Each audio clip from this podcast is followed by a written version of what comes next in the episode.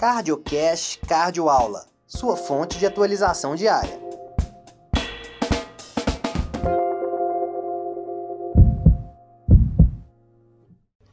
E aí pessoal, beleza? Bom dia, boa tarde, boa noite. Meu nome é Marcelo, prazer estar aí com o pessoal do Cardio Aula e eu vou falar hoje de dois artigos ou de dois estudos que foram apresentados aqui no Congresso Europeu de Barcelona de 2022. Primeiro estudo Time, tá?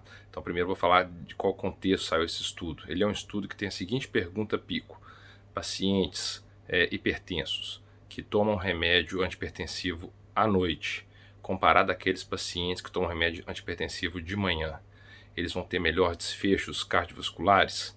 É, redução de infarto não fatal, AVC não fatal ou morte cardiovascular? Bom, essa foi a pergunta feita pelos autores, e antes de entrar no detalhe dos métodos do estudo, eu vou falar um pouco do, do contexto desse estudo.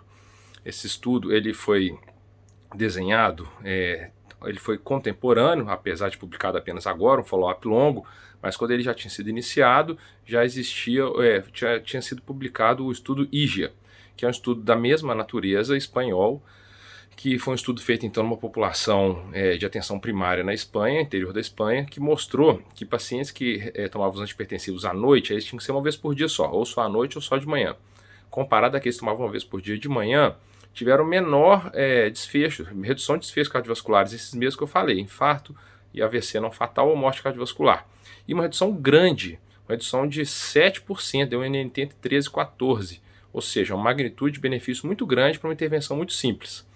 A magnitude de benefício foi tão grande que se questionou se não era boa demais para ser verdade. Então o estudo IJA, apesar de ser um estudo de resultado excelente, ele é, não foi completamente incorporado na prática, justamente porque há uma certa sensação de ceticismo aí quanto a esse resultado é, para uma intervenção que nem é um remédio a mais, né? Só o horário que você vai tomar, mostrar um benefício tão grande quanto uma redução de 7% é, de desfechos cardiovasculares, aí, tão boa quanto terapias altamente eficazes que a gente conhece para doenças agudas como infarto. É até melhor do que a maioria dos antitrombóticos, por exemplo.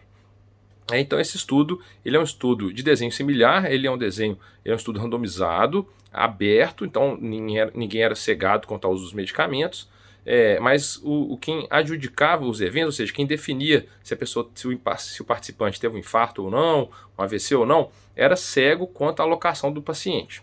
É, então, isso ficou claro, né? Isso aí é um desenho que se chama de PROBE, que é Prospective Randomized Outcome Blinded, né? Você é cego para o desfecho. Bom, é, esse estudo, então, agora o Time, publicado hoje é, no Congresso, ele se foi um estudo multicêntrico. Os pacientes que se randomizavam pelo computador, então, é um desenho muito criativo, estudo extremamente pragmático, é, porque os, paci os pacientes se randomizavam e organizavam a sua tomada de medicamento, que era dispensada pelo, pelo NHS, né, que é o sistema de saúde britânico, então esse é estudo inglês. É, a indicação de desfecho foi muito rigorosa, eles, eles fizeram uma vigilância de desfecho muito grande, e o que esse estudo mostrou então? Nulo, não houve diferença entre os grupos.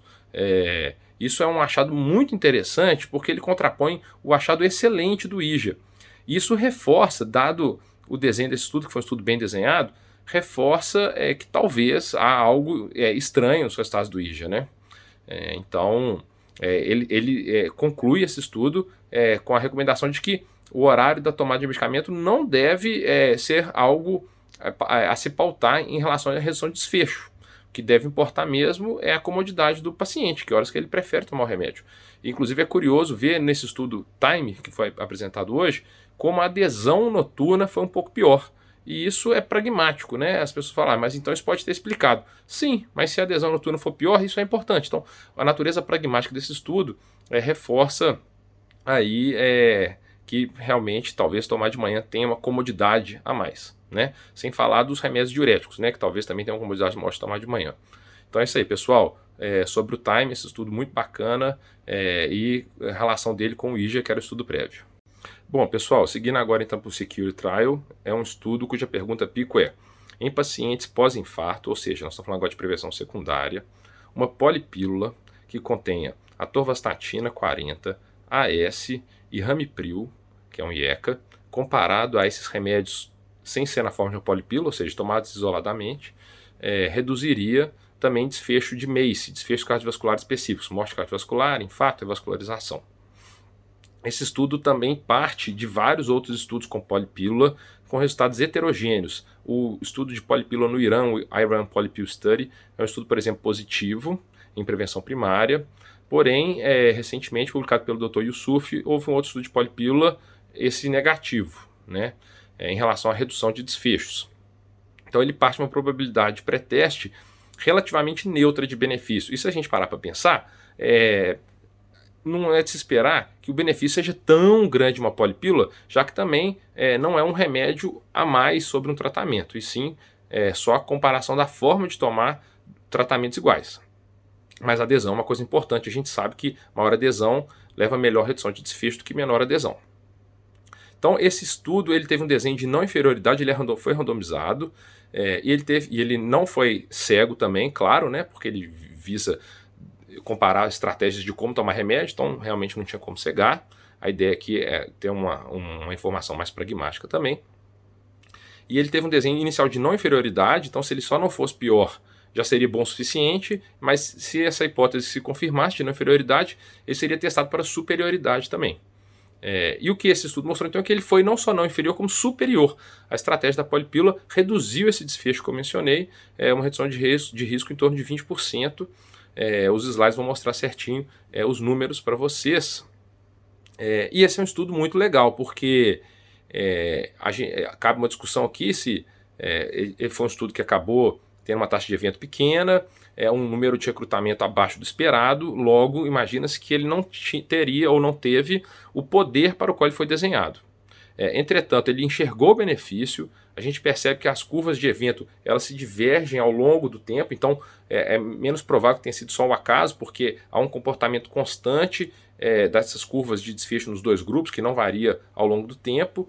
É, e os desfechos secundários analisados, todos na mesma direção do desfecho primário, o que fala a favor de consistência é, do achado do desfecho primário, aí, que foi essa redução do MACE. Essa é uma discussão muito legal do uso da polipílula, da qual eu particularmente me interesso bastante, porque trata-se de estratégias de melhora de adesão e não só de novo remédio, mais remédio, novo remédio, mais remédio. Então a gente entende que é, a gente tem que sair um pouco dessa lógica de só mais remédio e tentar enxergar outras maneiras de trazer benefício do nosso paciente agora descomplicando a vida dele em vez de complicar mais, que é o que um remédio novo é, né? É complicar a vida do paciente. E aqui nós estamos falando de reduzir desfecho, descomplicando a vida do paciente. Então, é, a discussão da apresentação foi ótima, porque um, um das, dos, dos cardiologistas envolvidos na discussão trouxe justamente essa questão de a gente tem realmente que mostrar melhora de desfecho para uma polipílula sim, ela já está facilitando a vida do paciente, né? E mesmo assim, esse estudo mostrou que ainda reduziu o desfecho. Então, um estudo muito bacana. Agora a questão aí é que indústria vai fazer e se vai conseguir fazer de uma maneira que seja custo efetiva, né? Que seja acessível, porque o desenho original do estudo era, inclusive, com o objetivo de facilitar a carga de doença em países subdesenvolvidos, onde a dificuldade de acesso a remédio é grande e a polipílula viria para ser uma das maneiras de sanar essa dificuldade. E agora falando brevemente do Perspective, que foi um, o terceiro estudo apresentado na Hotline Session, que comparou sacubitril valsartan com valsartan sozinho. Esse foi um, estudo pequeno, quase que podemos dizer piloto, é, que avaliou só a função cognitiva de pacientes usando o entresto, né, sacubitril valsartan, porque é, havia uma preocupação que a inibição da neprilisina poderia aumentar a deposição de substância amiloide no cérebro. Então, nós estamos falando aqui de um desfecho é, relativamente, é, relativamente sub, substitutivo, né, que é a deposição de proteína amiloide, não é demência por si só, é, e foi um desenho de performance em teste cognitivo. Então, foi um de, então nisso acabou sendo um estudo de N pequeno, é um N de centenas apenas, é, para o objetivo aí de mais de ser um estudo talvez levantador de hipótese para um, um sinal de risco, né? Então era uma preocupação em relação a risco é, ou segurança do medicamento. Foi um estudo neutro, mostrando então que não houve diferença nesse desempenho entre os dois grupos, também aí trazendo uma tranquilidade, de certa forma, para essa prescrição do entresto, quanto à preocupação de piora de demência por aumento de deposição de substância amiloide, não havendo diferença nem no subgrupo desse estudo que já era pequeno, de análise de PET scan cerebral para ver se havia realmente maior deposição dessa substância ou não. Você ouviu mais um CardioCast Cardioaula.